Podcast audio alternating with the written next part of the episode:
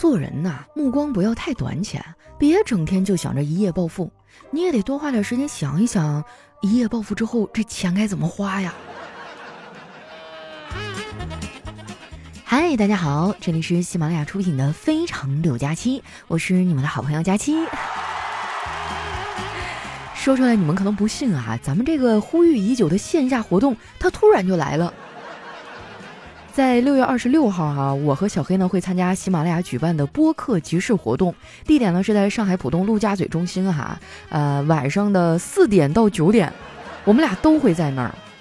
本来呢是不想叫你们来的，但是我一看那邀请名单，别的主播都带粉丝来，这咱们的摊位要是一个人没有，多少也有点卡脸哈。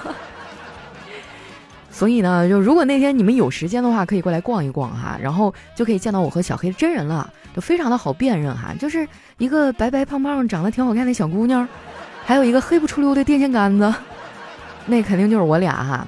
到时候呢，我们也会给大家准备一些小礼物啊，还有一些互动的环节啊等等。我说实话啊，就好几年没做线下活动了，心里还是有点紧张的，毕竟照前两年我又胖了一点儿。所以呢，为了这场活动哈，我又去办了一张健身卡。这段时间我每天就酷酷练哈，天天就吃全麦面包片，喝牛奶，还真瘦了。原因呢，一个是办了健身卡嘛，另外一个啊，就是我的电动车丢了。我每天上班都得跑着去，我的电动车啊是在小区里被偷的。哎，我当时特别生气啊，我就去找物业，我说我也是服了啊，这监控底下都能丢电动车，你们装这监控有啥用啊？然后那保安可能也是被我的气势给震慑住了啊，他就弱弱的说：“呃，可能是让让你看电动车最后一眼。”那段时间哈，我去健身房都是走着去的。我的教练呢是一个嘴特别碎的东北老铁，他除了带我呢，还带了两个男孩子。有一次哈，我去晚了，就听见他跟那两个男孩说：“减肥的男人啊，要经历三个阶段，分别是见脚尖儿、见脚、见二弟。”我去，这车开的我真的是猝不及防啊！说实话，这俩男孩还是挺好的啊。我跟其中一个呢聊得比较好，我们俩还互相监督着减肥。他跟我说啊，为了能减肥成功，他用了各种的办法。之前呢，他看中了一双运动鞋啊，但是有点小贵，于是啊，他就立了个 flag，如果能瘦十斤啊，就把这双鞋买来奖励自己。现在啊，他已经努力三个月了，效果真的特别显著。他已经成功的戒掉了对这双鞋的喜欢。我问他为什么要减肥啊？他害羞的笑了笑，说：“为了爱情。”哎呀，果然呐，这个恋爱脑不分男女哈。在我看来，爱情就像沙漏，心满了，脑子就空了。不过男人呢，大部分都是视觉导向的，如果女生长得好看，他们就会心动。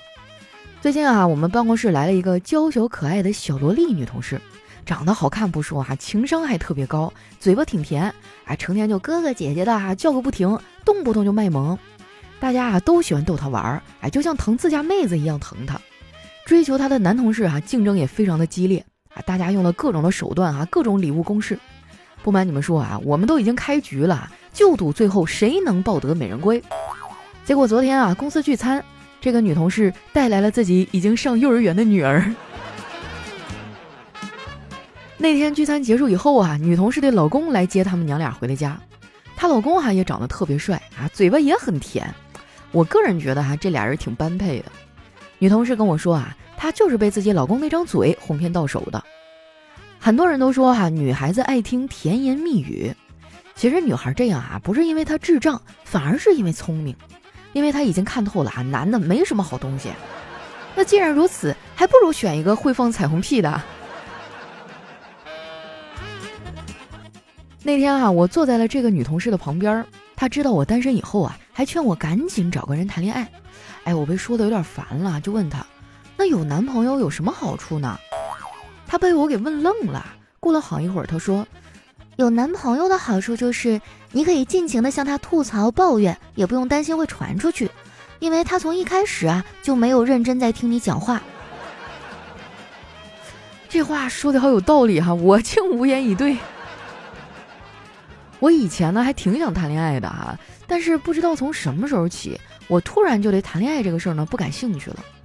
前段时间啊，有个男生跟我表白，说实话，我跟他呢也不咋熟，不知道他为什么会突然说喜欢我，我还没想好怎么回复他呢。结果当时啊，我爸正好给我打电话，哎，我就跟他说了一嘴，我说爸，有男生跟我表白，他说他会爱我一辈子。我爸说，傻孩子，感情这种事儿最重要的是彼此相爱、尊重和理解，只要你喜欢他就行。至于一辈子这种事儿啊，说不准。我点了点头啊，挂断了电话，然后转头对那个男孩说：“我爸说不准。”之后那男孩就再也没跟我说过话。这要是放在以前啊，我可能还会得失落两天。但是这次啊，我几乎没有什么感觉。我发现啊，人一旦到了一定的年纪啊，心态就会发生变化。我十八岁的时候呢，天天啊伤春悲秋，一到晚上就觉得啊，我好孤独。那个我喜欢的人对我来说就像是昨夜的星辰，可以回忆，但是不能拥有。这个世界上没有一个人懂我。现在我快三十了啊，我天天脑子里想的就是，哎，你说那个哆啦 A 梦是毛茸茸的还是滑溜溜的呀？不瞒你们说哈，我现在还会看动画片呢。每次吃饭的时候啊，我都会找一个用来下饭。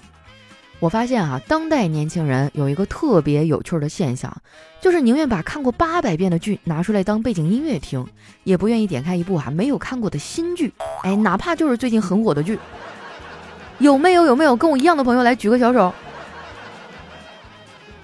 我哥最爱看的电视剧啊是老版的《三国演义》啊，还说这部电视剧啊就特别的有深度，常看常新啊。昨天我回家啊还没进门呢，我就听见那个《三国演义》的主题曲儿。滚滚长江东逝水，浪花淘尽英雄。不过昨天跟以往不同啊，电视呢是我嫂子陪他一起看的。我哥挺开心啊，就问我嫂子：“媳妇儿，你觉得我要是在三国里，我能当啥呀？”我嫂子啊翻了个大白眼儿说：“哼，你呀，你可以绑在草船上借箭。”我嫂这句话真的太六六六了哈。我哥有时候确实挺招人烦的。之前有一次哈，我吃错了东西，还肚子疼。我哥呢看我趴在沙发上，就问我怎么了。我说，可能是因为我吃了在冰箱里放了半个多月的面包。他说你咋吃的呀？我我就是放微波炉里烤了烤呀。我哥当时啊若有所思的点了点头，哎，然后就没说话了。第二天一早啊，他又问我肚子还疼不疼。我当时有点感动啊，刚想说点感激的话，结果啊就听我哥继续说。不疼的话，再吃点面包啊，看看是不是这个面包的事儿啊？你说他三十七度的嘴里哈，怎么能说出来这么冰冷的话呢？你们给我评评理，这是亲哥能说出来的话吗？不过啊，话说回来啊，我哥这种顶多算是招人烦，我老家那些有些长辈说的话哈，那才是真的伤人。他们明明知道怎么说会让你不开心，哎，他就是忍不住还要脱口而出。每年过年哈，我都会特别难受。有的人哈，初一问了这个问题，初三见了他还会继续问同样的问题。有一次我实在忍不住了，就说：“您这个问题早就问过我了。”对方也挺尴尬。哎呀，年纪大了，我现在记忆力很差呀，很多事情很容易就忘了。我说我有个办法能解决这个问题。长辈还挺开心。真的吗？什么办法呀？你先借给我一千块钱，我得先看一下你记忆力到底有多差。然后那个长辈啊，就再也没有跟我说过话。果然呢，还是得用魔法打败魔法。之后呢，我就一个人快乐的低头玩手机了。我呢，先是刷了会儿微博啊，然后又逛了一会儿淘宝。本来呀，我想买点东西，结果看到库存就剩六件的提醒，哎，我就不想买了。我就纳闷了，你说这些购物网站为什么总是紧张兮兮的催我啊？说什么没有库存啦？啊，你要抓紧时间抢购啊！那库存不够，你赶紧去补货呀！你跟我说干嘛呀？对吧？你是卖货还是我是卖货的呀？不过那天呢，我也没有逃脱得了消费主义的陷阱。最后看直播呀，买了一箱子的苹果，第二天就到了。小侄女看到以后啊，就让我给她削了一个，她很喜欢吃啊。睡觉前的时候呢，就吵着要再吃一个。哎，我就哄她，我说苹果里有虫子啊，明天我把虫子洗掉了你再吃。小侄女啊，就奶声奶气的说。姑姑，你赶紧让我吃了吧，要不明天苹果就要被虫子给吃光了。后来没办法呀，我只能又给他削了一个苹果，哎，我自己也吃了一个。因为有句老话说得好啊，一天一苹果，医生远离我。我现在哈真的很需要养生。昨天呢，我看手机哈看到一条热搜，说是有一个六十岁的阿姨啊，坚持体育锻炼二十二年，看着跟三十岁一样。我当时都震惊了。你说人跟人的差距好大呀！别人六十岁能跑能跳，青春洋溢，我二十几岁啊，坐太久站起来我都眼前一黑呀。我身体不好呢，是有很多方面的原因的。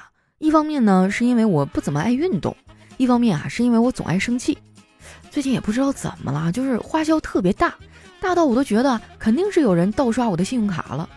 结果啊，当我怒气冲冲的查完账单，发现那些钱居然真的是我自己花掉的哎！我就是那种典型的赚的不多啊，花的挺多的人。而且我仔细看过了，我的钱呢，大部分都用在了吃饭上面。主打的就是一个高恩格尔系数，总结成一句话呢，就是别人有钱存卡里啊，我有钱存卡路里。我跟丸子吐槽这事儿哈，丸子发出了同样的感慨，他的这个恩格尔系数更高。我们俩聊了半天这事儿的解决办法，最后总结出一个结论，就是还得多赚钱呢。小黑在旁边啊全程旁听，最后呢，他也给出了自己的建议。他说：“贫穷不可怕。”面对贫穷，与其改变，不如习惯，因为改变需要很多年，而习惯的养成只需要二十一天。哎，我见过骗人的哈，但没见过小黑这种哈，连自己都骗的。我发现呢，他有自己一套哈自运行的逻辑，并且呢很自洽。他一直都觉得啊自己混成现在这样啊，是因为怀才不遇，还自我安慰说：“我总有一天会出头的，因为是金子总会发光的。”有一次我实在忍不了了，我就吐槽说。黑哥，是金子总会发光这句话呢，是用来安慰金子的，不是金子的你就不要自作多情了好吗？不是我扎心啊，人呢还是要认清自己的能力和位置的。我很清楚，我能有今天的成就啊，大部分呢都是因为你们这些可爱的听众在支持我，感谢大家这么多年的鼓励哈，希望以后大家还能继续支持，比如说啊，给我投投月票啥的哈。节目拉到我们页面最下方哈，在点赞的这个大拇指左边有一个票啊，这个免费收听，不不不，收听是免费的，月票也是免费的啊。但是只要你把月票投给我啊，咱们的节目排名就会往上走一走啊。这个月能排到第几，就看你们给不给力了啊。那今天我们的节目就先到这儿哈，喜欢我的宝贝儿记得关注我的新浪微博和公众微信哈。六呃六月二十六号。晚上的四点到九点呢，我们会在陆家嘴中心哈举办一个播客集市的活动。如果你们有空的话，离得比较近哈，可以过来找我玩哟。那我们下期节目再见。